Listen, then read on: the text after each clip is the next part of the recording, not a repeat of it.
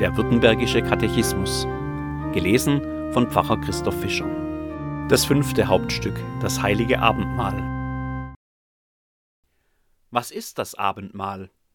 Das Abendmahl ist ein Sakrament und göttlich Wortzeichen, worin uns Christus wahrhaftig und gegenwärtig mit Brot und Wein seinen Leib und sein Blut schenkt und darreicht und vergewissert uns damit, dass wir haben Verzeihung der Sünden und ein ewiges Leben. Zeugnis der Heiligen Schrift. Der Herr Jesus in der Nacht, da er verraten ward und mit seinen Jüngern zu Tische saß, nahm das Brot, sagte Dank und brach's, gab's seinen Jüngern und sprach: Nehmet hin und esset, das ist mein Leib, der für euch gegeben wird, das tut zu meinem Gedächtnis. Desgleichen nach dem Mahl nahm er den Kelch, sagte Dank, gab ihnen den und sprach: Trinket alle daraus, das ist mein Blut des neuen Bundes, das für euch und für viele vergossen wird zur Vergebung der Sünden. Das tut zu meinem Gedächtnis.